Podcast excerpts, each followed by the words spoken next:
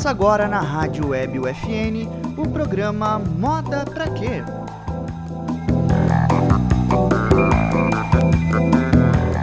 Olá, sejam bem-vindos ao Moda Pra Quê? Estreamos hoje um novo programa da Rádio Web UFN, que traz para você diálogos para desconstruir e repensar a moda.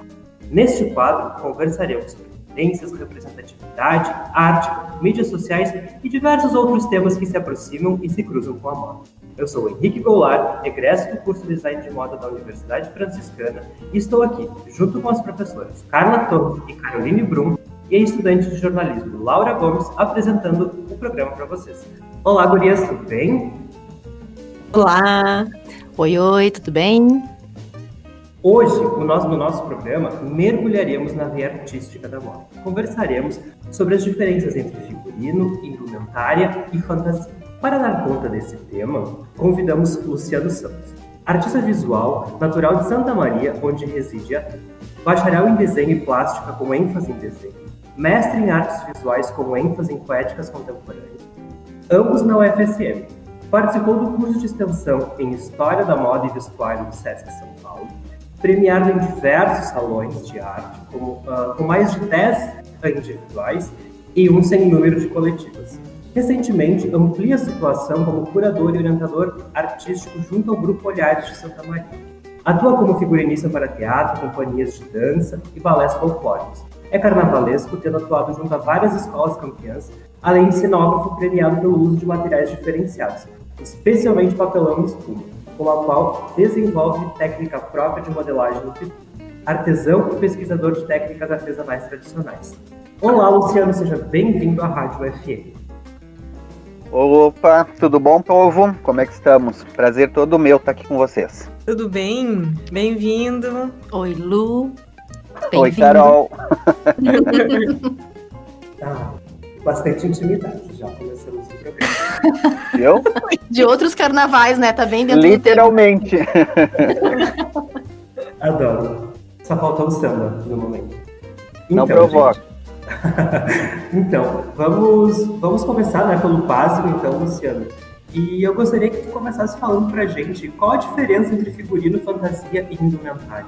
Henrique, tu me fez essa pergunta ali, até eu tava pensando, eu acho assim, ó, eu, eu para eu entender essas diferenças, eu, eu preciso, para mim, inverter a ordem, entendeu? Eu preciso pensar indumentária, figurino, fantasia, tá?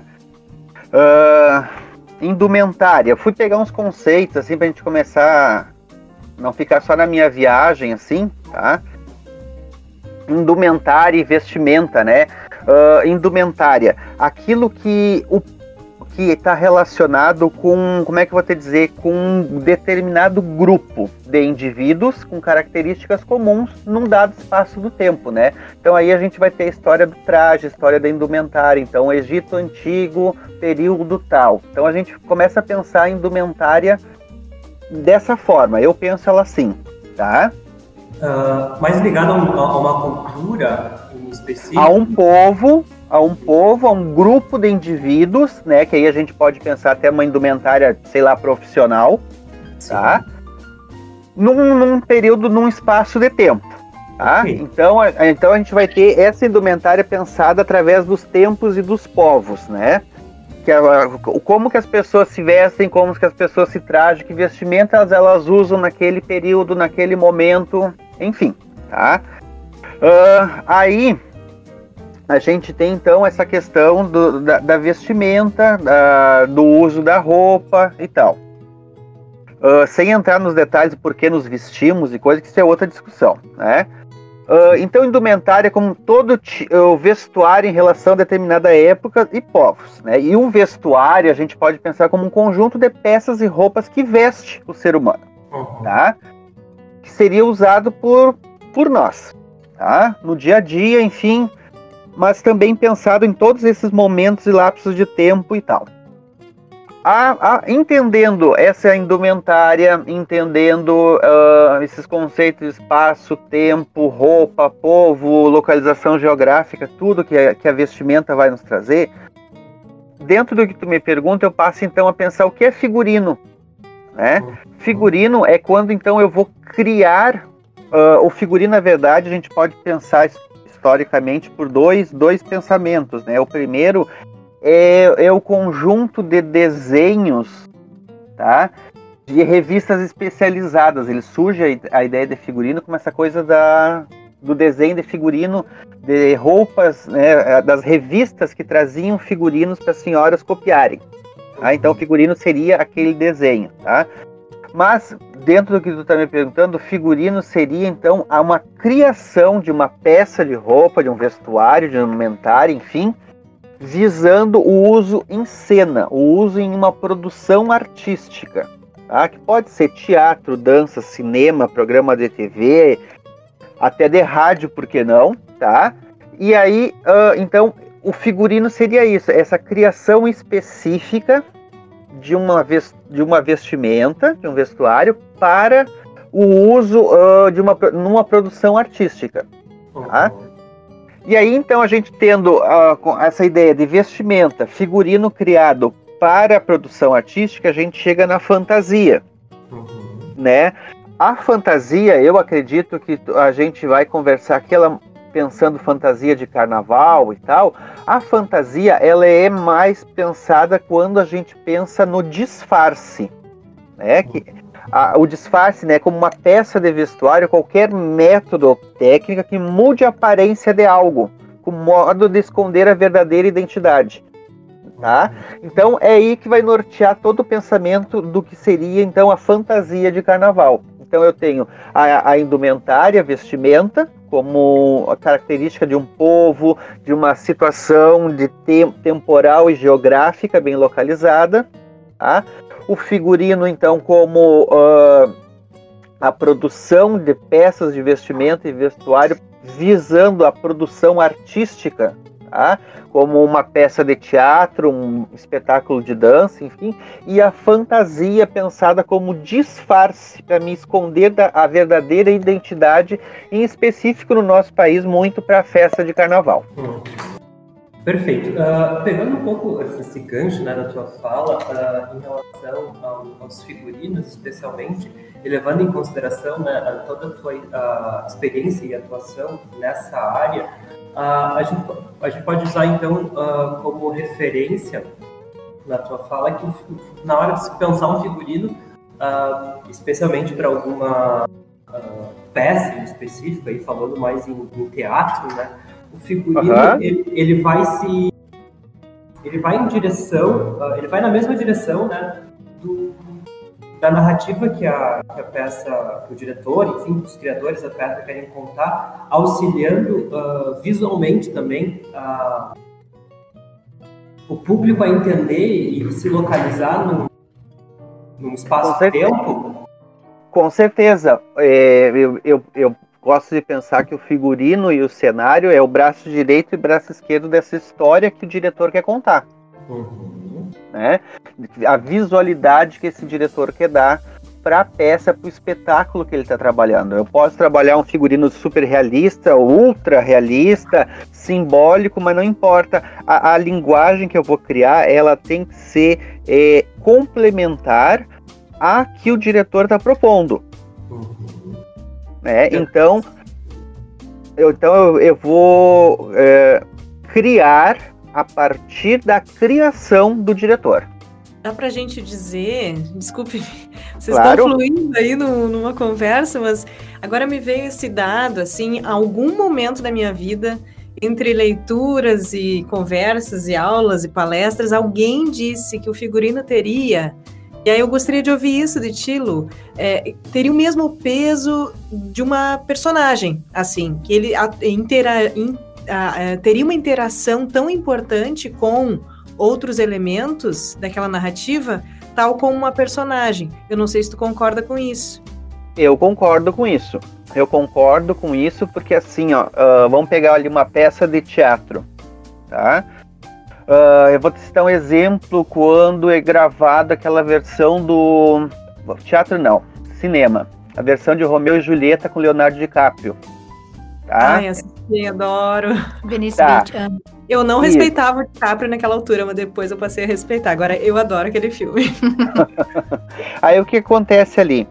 Uh, a ideia do diretor é criar todo é recriar uma atmosfera para Shakespeare baseada lá num que fosse um videoclipe que as famílias fossem quase que gangues rivais e tal. Então, se tu pegar o figurino daquele filme, ele é o complemento direto, talvez até mais importante que às vezes que as próprias falas dos atores no filme. Tá? Que, por exemplo, assim, se tu pega o texto de Shakespeare, uh, os, receios uh, os receios familiares e tal, é tudo muito moldado pelas questões religiosas da época. Né? Sim. Como que tu vai jogar esses questionamentos religiosos num videoclipe? Né? O, que, que, o, o que, que os diretores de arte e o figurinista faz? Se tu pegar todas as cenas, as peças de roupa, elas têm elementos religiosos. Então passa até desapercebido às vezes por ti. Entendeu? Mas tudo tá com elemento religioso. Então o, o, o figurino ele tá te dizendo coisas que o próprio texto e o resto da visualidade não estão te mostrando. Então, para mim é um exemplo muito forte dessa relação do figurino e da importância dele na construção da narrativa. Isso, e eu, eu também estava uh, anotando aqui, né? E ouvindo e anotando, que tem a ver também e totalmente com esse recorte de tempo que se quer preservar, né, Lu? Então, exatamente, tem um exatamente. texto, né, de séculos atrás, que tu tem que trazer esse texto para um recorte, ah, fazer um recorte que isso seja legítimo e, e que possibilite Verossímil. a leitura das pessoas, exatamente, de, de hoje, né, ou da época no qual o filme foi é, foi aí vai, vai, vai, vai a esse estudo desse, dessa questão do tempo nesse, nesse figurino, nesse, nesse da vestimenta, né? Mesmo texto do Shakespeare. A gente, eu falei ali do filme, mas a gente pode falar, uh, por exemplo, uh, Shakespeare apaixonado, né? Que se propõe então que é ser uma reconstituição quase que fiel à época né? Então todo um estudo por trás para reforçar essa questão da construção da narrativa. É, quando tu vê a rainha entrando no teatro, é, é, tu enxerga a própria rainha porque é a reprodução fiel de uma obra de arte, né? Que é o registro que a gente tem de um, de um dado período. Então o figurino ele tem isso, né? Mas aí tu pega a mesma, a mesma coisa, as mesmas formas do, do figurino de época aqui, tu larga num desfile de carnaval, já vai ter outra, outra linguagem. Outra mas, significação? Outra, outra releitura desse espaço-tempo, uhum. mas pensando sempre o reforçar a, a, mensagem. Ao mesmo tempo, justamente esse trabalho anterior que tu cita, o, o filme sobre Romeu e Julieta, né, é de 96, se não me engano, aquela aquele filme com, a, com o Leonardo DiCaprio e a Claire Danes, se não me engano, aquele filme, sabe que me lembra uma, me remete a atemporalidades assim. Exato. Ele muito complicado a gente entender, definir. Como que conseguiu construir aquilo, né? Exatamente, porque poderia ser, sei lá, ao longo de uh, todo, várias partes do século XX ali, não dá para entender qual seria aquela época. Exatamente, outro, exatamente. Outro trabalho que agora eu estou tentando aqui, eu estou na frente do computador e não estou tendo competência de achar o clipe do Pato Fu, que é, tem é, uma criação, uma atmosfera completamente atemporal ela tem uma. A única coisa que me vem à cabeça é que ela veste um, é, um vestido com uma gola branca, assim. E tem, acho que, uma carruagem no clipe, mas é todo ele cinzento. E justamente a ideia era. Eu vou achar aqui qual é o nome da música. Era uhum. construir uma atemporalidade. Isso, isso é difícil, né, Luciano? Eu imagino. É muito, muito difícil. Eu acho que tu construir a atemporalidade é sobremaneira mais difícil do que tu construir a temporalidade. Né? Porque, a, porque a gente é cronológico, a gente é marcado por tempo. Do que tempo inteiro, né? Antes estávamos discutindo aqui, temos tanto tempo para gravar, temos tanto, então, a gente é marcado por tempo. Aí de repente tu tem que fazer uma criação que não é de tempo nenhum. Né? Isso é muito doido e é muito difícil. E os pontos de identificação, né? A gente fica sempre tentando buscar um ponto de identificação que Exato. nos leve aquele tempo, aquela referência. No momento em que ah, tu tem. olha aqui, isso aqui me levou lá para a década de 60, mas a gente não tá querendo levar para lugar nenhum. Para lugar nenhum, exatamente. Totalmente nowhere, assim, né? Um... Exatamente, exatamente. Mas aí que tá, né? Entre o É que o texto ao sair de mim já não é mais meu, né? De, já Exato. disse meu de teoria da comunicação. Tu não quer, mas muitas vezes a pessoa se prende aquilo ali para mim. Ai, aquilo é da década de 40, 50 e ninguém diz para aquela pessoa que não é, né? E, e ela constrói toda a leitura dela a partir da década de 30 e 40. Exatamente. Pois então.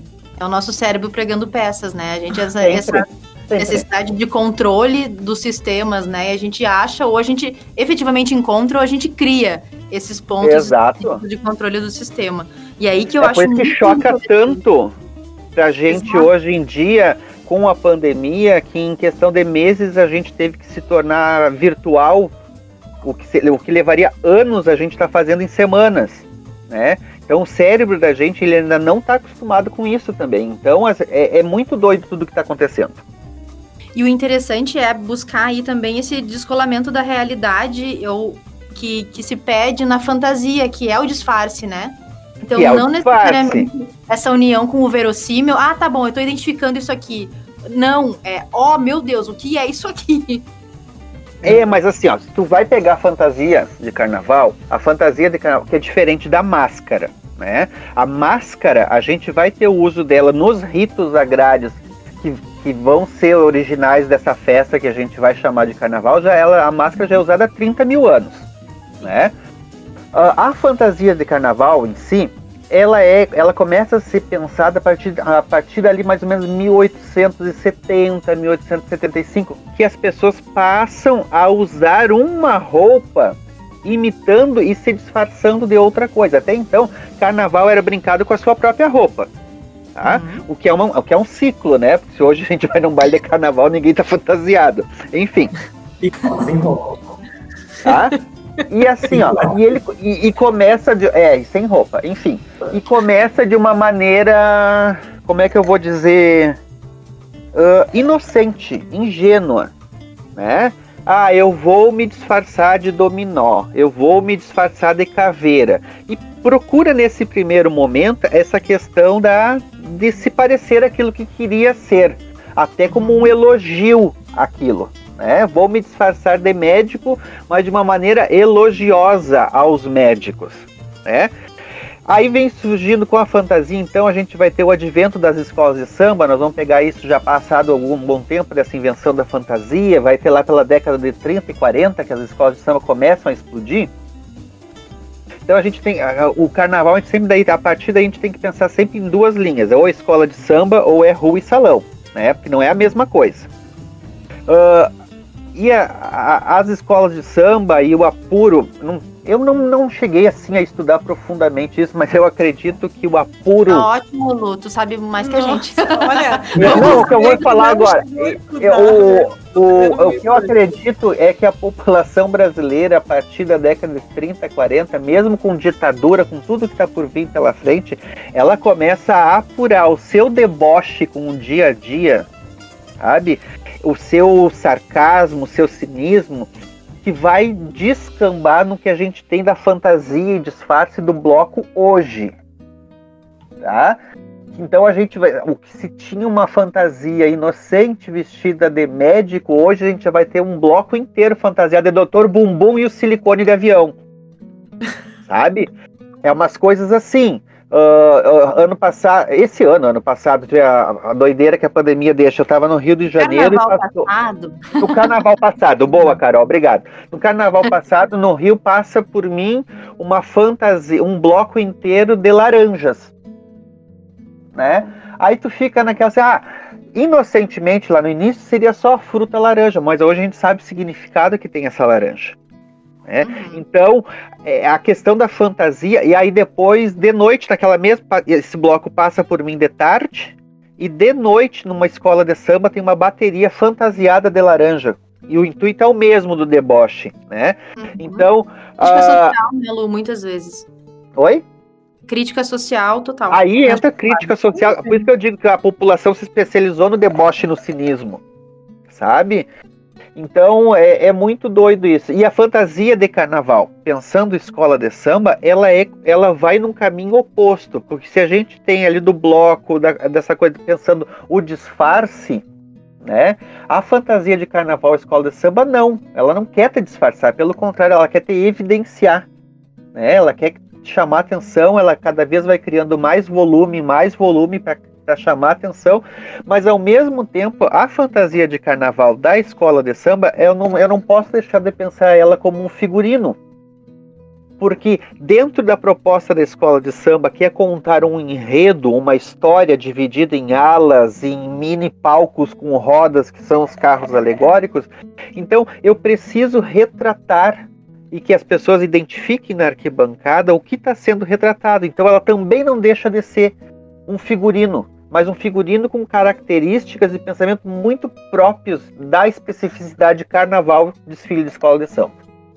Uh, Aproveitando vários ganchos da tua fala, da, da, da fala para Carol, em que ela cita esse deslocamento uh, com a verdade, uh, eu, eu, retomei uma, uma polêmica que surgiu uh, logo que. Aí eu vou mais para minha área, né? Pop farol, uhum. que nem a, assim. esse ano a, a Beyoncé lançou né, The Black Skin, que é uma ode né, a cultura né, e, e, a, e a raça negra. E aí eu, eu, eu, me lembrei de uma crítica que a antropóloga uh, Lilia Schwartz fez ao, ao, justamente ao figurino, que ela, ela, ela criticou a, a, figurinista por tratar de forma muito caricata, retratar a, a, essa cultura africana de forma muito caricata, com muito brilho, com muita estampa, com muito ouro, Polêmica. É, Lembro sem, disso. Sem, sem ter um compromisso, teoricamente, com a, com a, é, com a verdade. E aí eu, eu fiquei até me questionando, mas quem disse justamente que o figurino tem que ter esse compromisso com a verdade? Aí, claro, pensando em produções audiovisuais, né? É, vai da, vai da proposta do dire, da direção, da proposta da cantora até que ponto eles queriam representar isso? Né? Ou a que ponto eles queriam justamente reforçar esses elementos estéticos estereotipados que se tem, até com uma maneira de dizer por que, que sempre tem que ser assim. Uhum. Né? Por que, que se eu vou representar cultura africana, eu sempre tenho que ter estampa de animal, eu sempre tenho que ter estampa, estampa geometrizada, tecidos de algodão. Por quê? Entendeu? Então, será que eles não partiram? Eu me, eu me perguntei quando eu vi na época essas críticas, será que eles não queriam justamente questionar isso? Mas também não tenho muito subsídio porque eu não fui muito a fundo nesse clipe, nessa discussão, Henrique. Sim, é, na verdade é, um, é, um, é uma, uma sequência de vários clipes, né? E ela, sim, ela sim. se troca infinitas vezes, obviamente. Estamos falando de Beyoncé e superproduções, mas eu achei e orçamento. E orçamento, né? Muito. Inclusive, ela disse que tava com vergonha da conta bancária dela. Tinha muito dinheiro. e tava não divide com a gente, né? Quero uh, essa vergonha para mim. Exato. E aí, a minha, a, a, minha questão é que, na verdade, uh, não é, como tu disseste, né, não é uma obrigatoriedade do figurino uh, propor que ele seja muito próximo do que realmente é e também, e, e, claro, existe uma linha tênue ali para não, não virar um caricato, né, mas na hora de mas se a... entregar isso, né? Mas, mas uh... até o caricato, né, Henrique? Se é, a é. proposta artística é do todo, é válido. Por que não? Exato. E aí, aproveitando esse gancho, já que a gente já está discutindo essa, fazer, eu quero saber uh, de ti quais são os aspectos uh, a se considerar na hora de criar um figurino, por exemplo. Ah, Henrique, assim, ó eu acho que quando um diretor te chama para fazer um figurino, ele também está esperando uh, a tua contribuição no sentido assim, ó, tu tem uma bagagem por trás. Então ele não está te chamando à toa. Ele, ele, ele conhece a tua bagagem e sabe da tua construção. Então, por exemplo, se tu fosse diretor de teatro, tu não me chamaria para fazer uma peça minimalista, minimalista. Tu sabe que eu não sou nada minimalista. Entendeu? Ah, depende, Luciano. Vai que a gente quer te dar um desafio, né? É, enfim. Versátil tá? me parece ser, então talvez. Esse, esse, esse, essa, essa última frase ali, é, enfim, deu pra entender que não. ah, nunca se sabe, então, gente. Olha, é, nunca se sabe. Coisa, o Luciano fazendo dizer, ah, não, ah, quando vê vai sair umas coisas maravilhosas de propostas que até então não se tinha é. muita Então, Enfim, mas eu acho que. Eu acho que eu acho que começa por aí a coisa, sabe? Quando tu recebe a, a proposta, o diretor também tá, tá esperando tu, esse retorno criativo de ti, né?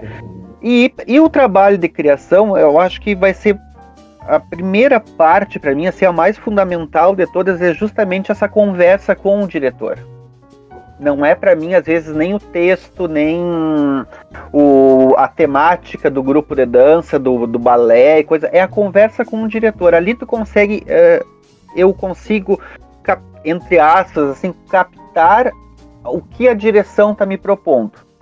Para eu poder propor coisas a partir dali. Entende? É o briefing né Luciano? Então tem que oi é o briefing, né? É, Isso, é o briefing, exatamente, brifar. Né? Quais são os sentimentos, quais são as emoções que se, que se pretende evocar, como é que é toda essa construção. Né? Exato, né? vamos, vamos pegar ele de novo. Eu, eu, eu gosto às vezes de falar em Shakespeare, não que eu seja um leitor, sei lá, enfim, mas é que todo mundo conhece Shakespeare.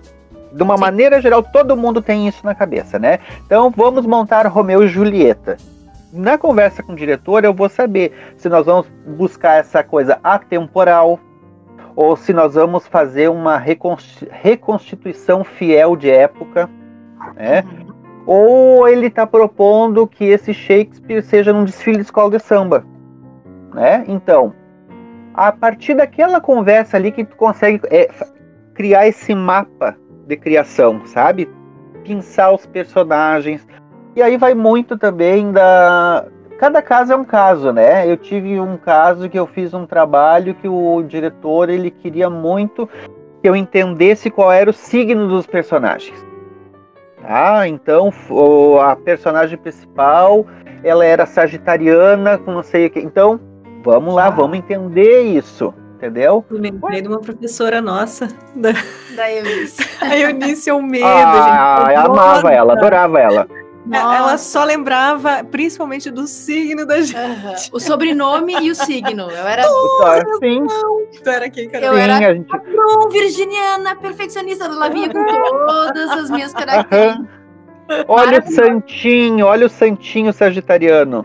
Exatamente. Uhum. Era muito engraçado. O pior era, era aqueles micos, assim, né? Que uma vez eu tava com, com, um crush, né? Tomando um suco na Imperial. Ela entra e diz: Brum, tu é virginiana. Daí ela olhou pra, pro menino e perguntou, e tu, que signo é? Uh. Ele disse, ih, não vai dar certo. Ai, e não deu, cara. E não deu. Enfim. é conhecer, né, as perspectivas e os meandros para ver de onde é que a gente consegue encontrar uh, os, os insights, né, a criatividade. Exato, exatamente. Da onde tu vai pescar isso? né? Para te, ah. te, pra te tentar entrar na criação do outro, né? Porque é diferente, por exemplo, se eu estou propondo a criação, eu sei o que eu quero. Mas aí tu tá trabalhando entre as para o outro. Então, como que tu vai atingir o propósito do outro e também criar e levar o teu propósito para essa criação? Olha que interessante. Agora fez um gancho, né? Falando em ganchos aí. O Henrique um... adora um gancho. Ah, ele é gancheiro.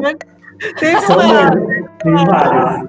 Um aspecto, Henrique, eu acho que tu ainda não focou nesse, nesse aspecto, que é a relação entre o figurino e a cultura, embora, claro, o Luciano tenha abordado muito essa relação já nas entrelinhas e por meio de várias questões correlatas aí. Eu não sei se a gente fala disso agora ou deixa para volta. Chamamos intervalo? Eu, eu acho que a gente faz um mistério. A gente chama intervalo Volta depois. Mas aí, gente, você volta daqui a pouco. Muito bom. Olha, a gente pode dizer a partir de agora que a gente não vai fazer intervalo, a gente vai fazer um mistério e volta. Viu? Tá certo, então. Até mais. Até mais.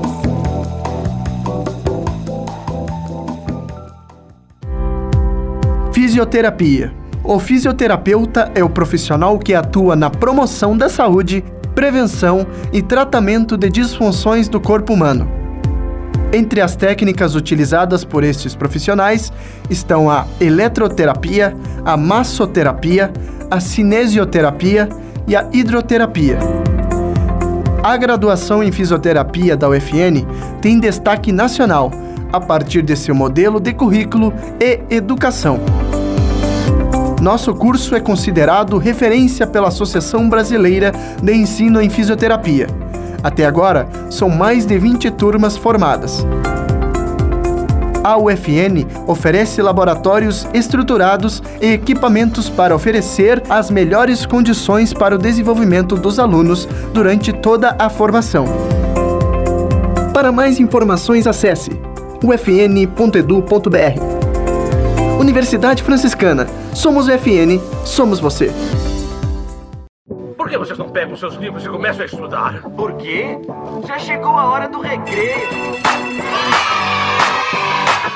Como surgiu o podcast? Tirar uma soneca depois do estudo, porque não dá pra fazer costas em si mesmo. Intervalo inteligente.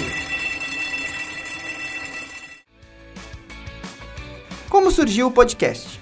O podcast é um arquivo de áudio digital em formato MP3 ou AAC que é publicado na internet através de podcasting e atualizado via feed RSS. Ou seja, ele é como um programa de rádio, porém sua diferença e vantagem primordial é que você pode ouvir o que quiser na hora que bem entender. Basta acessar e clicar no play.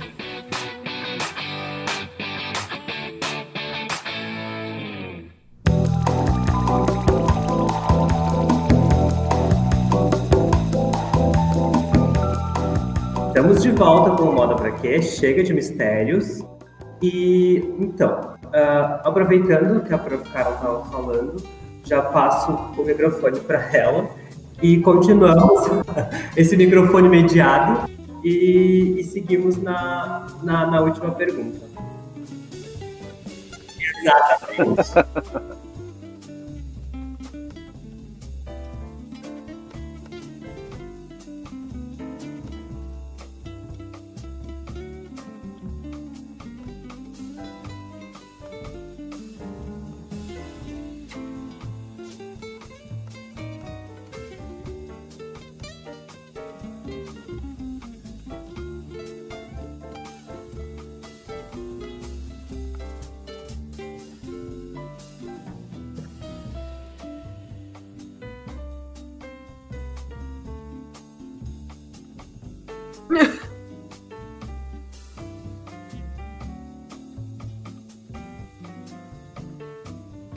Microfone remoto, então.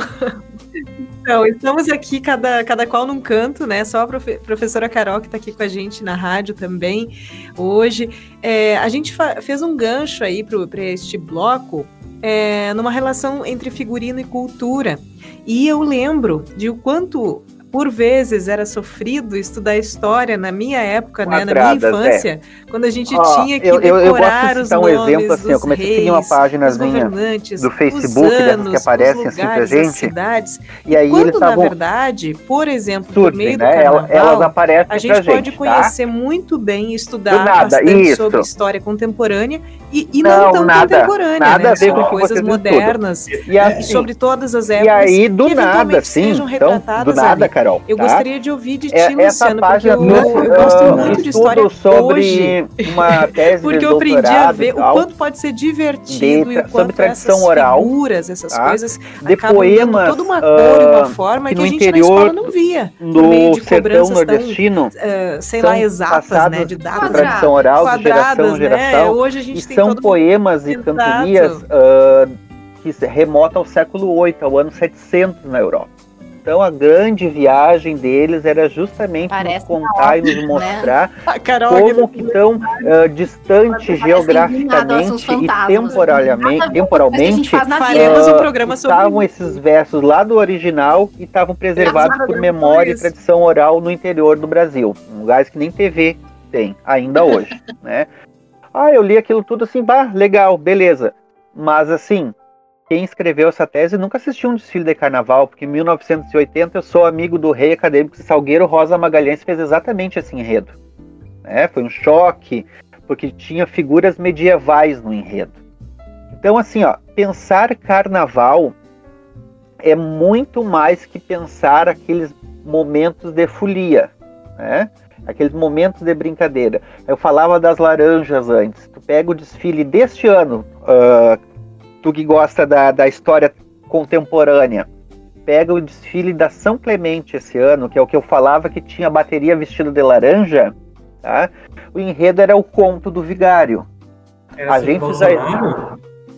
vai descambar lá nele, entendeu? Mas a gente tem o quê? Essa, essa expressão idiomática, né? Essa expressão, ah, é um conto do vigário isso. Da onde que surge a expressão conto do vigário? É? Eram dois padres no interior que estavam disputando uma imagem da Virgem Maria que veio para a cidade. Duas igrejas diferentes, né? Então um padre propõe: vamos colocar o burro entre as igrejas e para a igreja que o burro for é que vai ficar com a imagem. Só que ninguém sabia que aquele burro era do padre. Né? Então, quando soltou, ele foi para a igreja. Então, é um conto do vigário. A partir desse conto do vigário, lá de um, um, uma coisa ocorrida no interior das Minas Gerais, no Barroco, papapá, a toda uma, uma, uma, uma, uma contação da história que vai descambar justamente no último carro alegórico, que era um celular gigante disparando fake news e a gente caindo no conto do vigário. Então, o carnaval é, é muito mais que tu pensar só 3 mil pessoas em cortejo.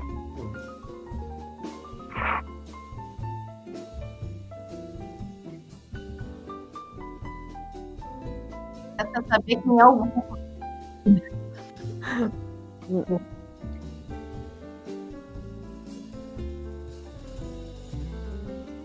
Mas eu, o que eu acho mais divertido no Carol, no Carol, no carnaval, é justamente contar divertindo. Entendeu? Mas com certeza, porque assim, ó, eu me apaixono por carnaval na década de 80. Início da década de 80, tá? Quando começam as transmissões e coisas. Então, eu assistia o carnaval e ia atrás daquelas informações. Eu nunca mais tive problemas em história, por exemplo história do Isso é Brasil, muito porque ainda era né, aquele tempo da decoreba, do tudo. E aí o que acontece? tem Ah, eu estudava uma história estrutura relacionando de, com de contação de história, a gente tem uma linha guia que não é só aí divertir as chegar- pessoas, né? É a partir daí construir a história ou reconstruir a história ou informar as pessoas, mas que muitas vezes passa batido. É uma, é uma ambiência toda construída para o visual te arrebatar. Uhum, exato. Eu teria aprendido história bem mais fácil na minha.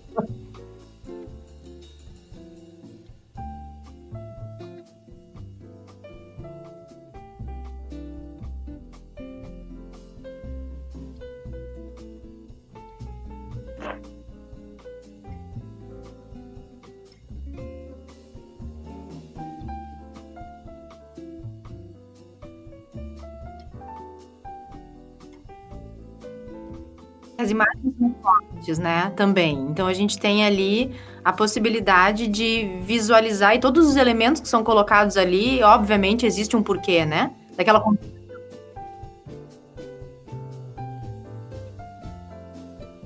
É, uma coisa, nada a ver com. Não temos ganchos, mas eu tava pensando aqui.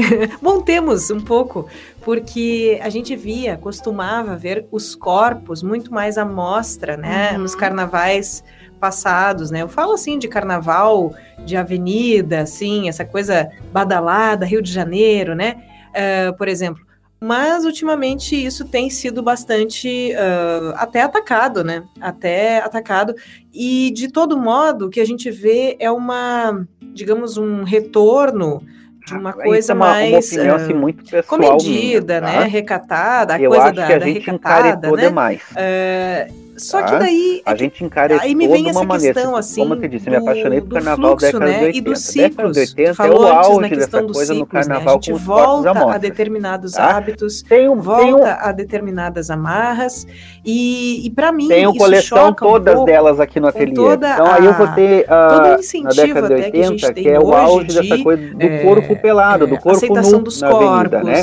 de convívio com as suas aí eu a formas, a com me assim corpo, também. e de até Esse corpo exposição nu, desse corpo, é, se, nu se assim pelo nu. você quiser. Eu preciso né, nas ter um redes. enredo. Eu não sei como tu eu vê isso, um enredo, Luciano, eu em relação a, esse enredo, eu a questão do figurino, um especificamente nu, talvez do se carnaval não, ou se não for um enredo, como um enredo de Joãozinho 30, todo mundo nasceu nu, ah, que o próprio título do enredo já está dizendo, eu não vou ter o porquê ter esse corpo nu, né?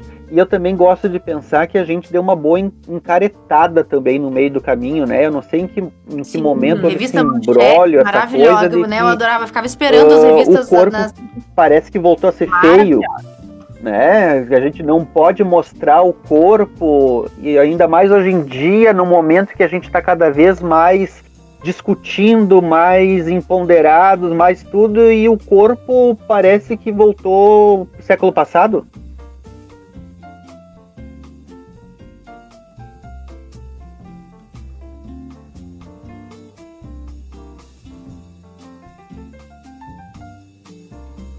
Cada vez mais fortes e afogando cada vez mais a gente. Uhum.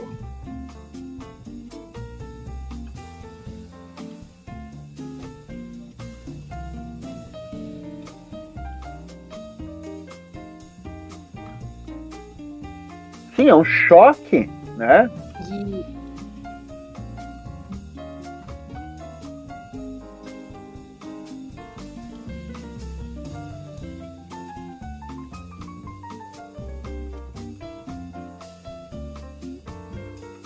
Eu, eu, eu enxergo, isso é muito pessoal, tá? Eu tô enxergando, ao invés de liberar Exato. as amarras, Exato. elas estão ficando Exato. invisíveis, mas cada vez mais fortes. né? Então, Então, fica umas coisas que tu realmente tu não, não consegue entender. Então eu, eu- percebo isso também na coisas vão- vão publicidade, né? tem maneira, muitas né? campanhas que foram ah, super sucesso e famosérrimas na década de 80 e 90, Não. que hoje Pode, as pode emissoras se negariam a veicular. Né? Então a gente tem. Exato, a gente tem a globeleza vestida, né? Não, não que isso seja certo ou errado, não é por aí, mas a gente tem essa São fatos, né? é, essa alteração, né, da, da globeleza antes e da globeleza agora, ah, vestida, Uhum, tem outra, peguei. outra, outra perspectiva, outro discurso aí sendo colocado, né, e no mesmo momento que a gente também tem outros discursos sendo colocados na comunicação de uma forma geral em relação ao corpo.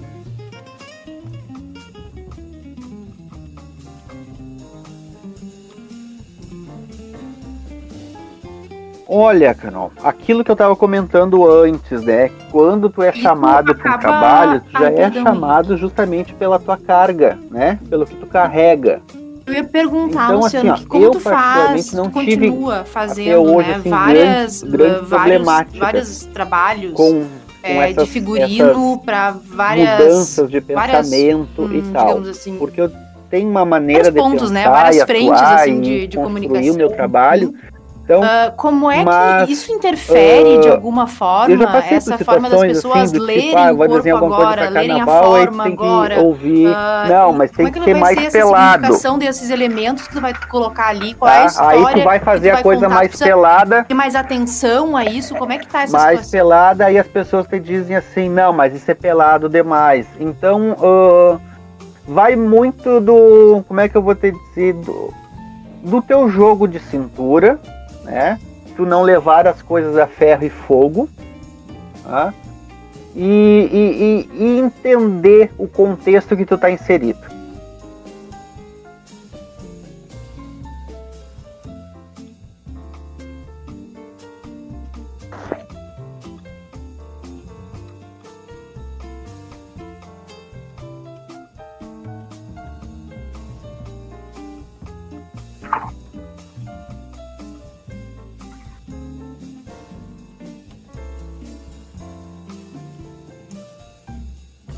Exato.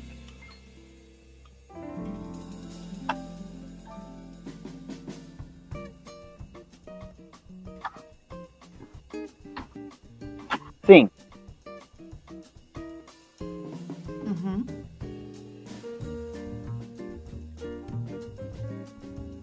Acho que isso hoje é fundamental, né? Até porque ante- antes até, acho que foi o primeiro contraponto que eu sim. Do qual eu lembrei, assim, as redes sociais, né? Navegar entre Você tem eles, seu né? perfil, você faz o que Navegar quer com o seu corpo. Se alguém te criticar, com frequência você vai é, responder E você, né?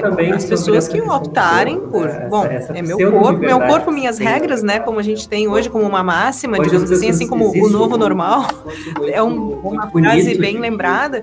Então, com frequência, as pessoas ah, rechaçarão qualquer se crítica. Então, para mim, é uma coisa que é bem contrastante, né? Nós na- vivemos numa Exato. época de grandes contrastes. Ah, você tem que ter muito jogo de cintura por um lado, o- mas por outro você é, não os aqui não, você não vai criticar né? eu Que com as minhas ninguém- regras até hoje e eu, meu eu tento corpo entender da onde bom são padrão, são universos e- paralelos me e, parece às né me, me parece difícil de, de descobrir e aí as, a- as pessoas tomam isso como uma verdade absoluta e as pessoas que decidem encarar esse sistema acabam sofrendo bastante com isso, né? de- e aí acho que isso também acaba respingando no nosso trabalho na hora de pensar um figurino, de, de oferecer isso. Com certeza. Com certeza, porque tu vai, tu já vai trabalhar para criar ah, com certos receios, com certos medos ah, e ao mesmo tempo querendo quebrar isso, né? Uhum. Então é, é, é bem, bem complicada a coisa. Eu acho. Não, eu, eu- na verdade eu tava me, me encaminhando já pra. Porque conversa é tão boa, a gente não vê o tempo passar, né? Eu já tava até me, me encaminhando já pra iniciar a, a nossa despedida, mas se tu tem mais alguma pergunta, por favor.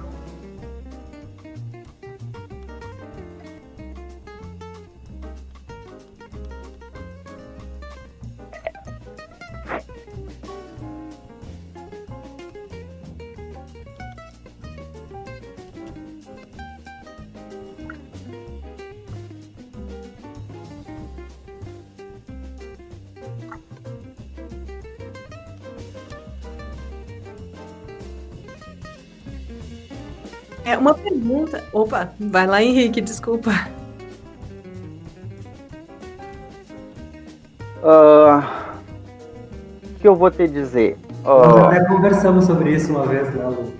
exatamente, perpassa muito essa coisa do mundo acadêmico e ao mesmo tempo não também é não a perpassa. respeito de uma questão bem É, eu acho que porque, quem tá ouvindo eu assim muitas acredito vezes muito tem essa vocação fazer tem esse interesse em trabalhar insere nessa fazendo. área Mas uma pergunta que não Tá? quer calar Então, sempre, ah, né? é, é essa. entender o, Como, o teu, como uma pessoa hoje no é, momento, vai a se inserir prática, e qual é o e retorno, te digamos assim, lançando, que ela te vai jogando a, a esse a fazer, a essa com, prática, é, aos nessa área, né? Seja para mas deixando claro a- figurinos, essa vontade pensar, para os é, teus, para, para o todo. isso, tu quer isso trabalhar perpassa com isso. muito, e, assim, e- a gente está e conversando a, aqui. e a coisa do acadêmico, eu acho que é, é né? nunca deixar de estudar, nunca deixar de pensar isso?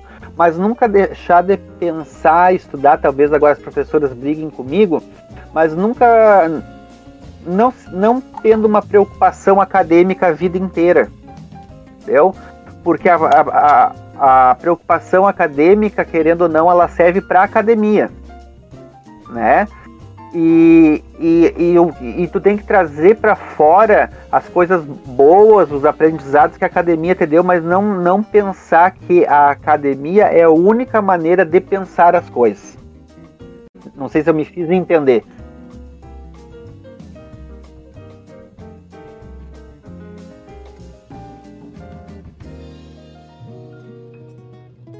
Exato, porque aí, porque não é porque eu tenho um excelente conhecimento histórico que a academia me passou que eu vou conseguir entender aquele conhecimento histórico e transformar ele em figurino.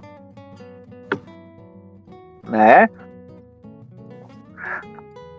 A grande base, entendeu? Realmente a grande base, mas é a partir daí que tu vai construir o teu trabalho, o teu, o tua, a tua caminhada.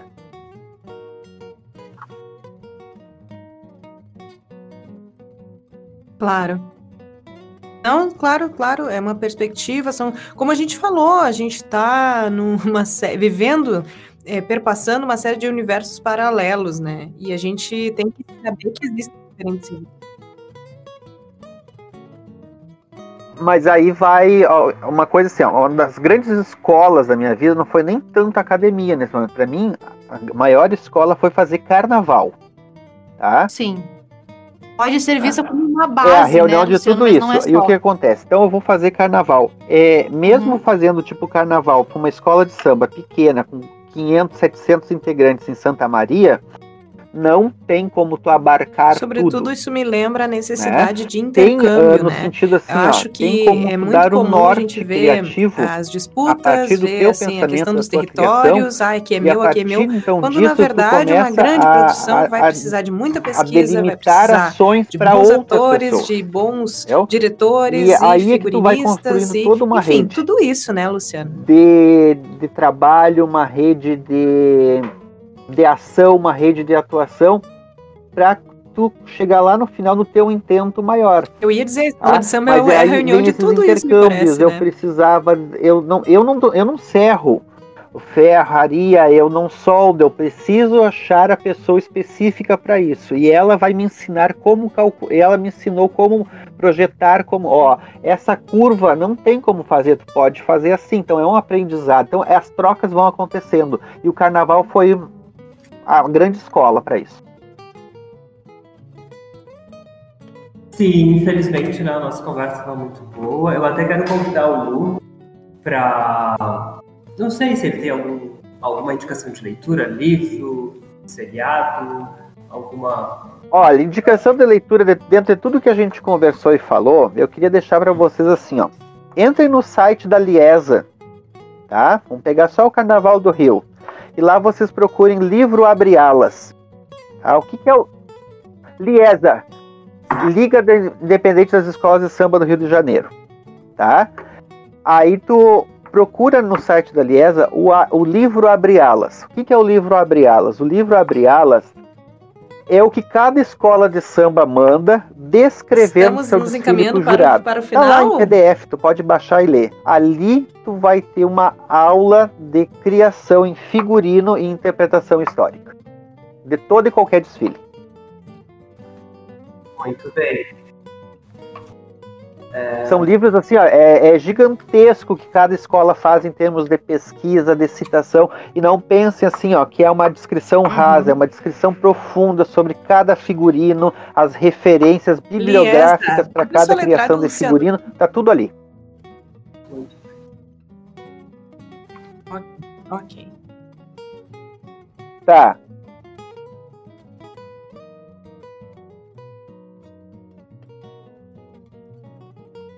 Não, eles são disponibilizados. Eles são disponibilizados pro jurado. Tá? Depois que passou o desfile, é disponibilizado para todo mundo. Então Olha tu, ah, dica, tu vai pegar ali, tá eu acho que tem desde a década de 90, se eu não me engano.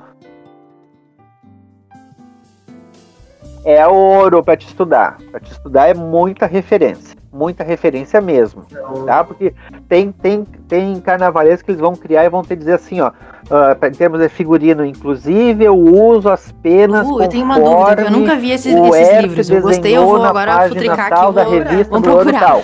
sabe? É muito doida a coisa. assim, esses livros eles são lançados antes do carnaval, disponibilizados é. para o público para que as pessoas já possam compreender ou é depois. tá, e tá no, no site. Não, dá uma olhada num livro desses, tipo, uma sugestão pra Tá, ti. Procura desse ano, 2020, o, o livro Abre Alas do desfile da Grande Rio. Nossa, ficou em isso aí é, segundo um- lugar. é ouro, né? É muita Pra referência. entender como que eles resgataram e construíram a biografia de um pai de santo, que é o Tata Londirá, que eles contaram essa história. Tu fica em estado de choque da metodologia pra fazer isso. Nós três. Pega, pega 2019, o desfile campeão da Mangueira. Nossa, fiquei que super eles curiosa. Agora eu vou. a Eu vou... história do Brasil. A gente vai desligar aqui, gente. Vai procurar. Figuras esquecidas da história do Brasil. eu, eu dando aula de metodologia, Ah, bom, ali, tão então, pormenorizada nas minhas É, é chocante a coisa. Como- Muito bem. Lu, para quem quiser te encontrar nas redes sociais, qual é o caminho? É- Me acha lá no Instagram, Luciano Santos Artista. Tem algum, algum é, junto? Tem Luciano underline? underline Santos underline artista. Arrasou, muito bem. Então, pessoal, chegamos ao final do modo Nós duas, né, Carol? Eu Vamos, de mão, muito de agradecer. De cotovelo. Agradecemos também a vocês né, que estão aqui nos acompanhando até o final. E se quiser ficar por dentro de tudo que a gente apresenta no programa, é só seguir nosso perfil no Instagram, arroba moda.praquê. Ah, Meninas, sim. muito obrigado por estarem aqui comigo, dividindo esse espaço virtual, né? Vou nesse. Tá. Eu vou nesse. Eu gostei do desfile.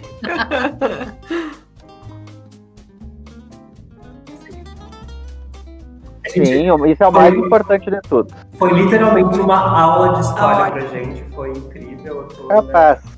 Processando todas as informações. Ah, lembrando que o Moda Pra Quem conta com a produção e apresentação da Carla Torres, Caroline Brum, Henrique Goulart e Laura Gomes. Na central técnica temos Lenilson Oliveira e Alan Carrion. O programa volta na próxima semana. Abraços e até lá!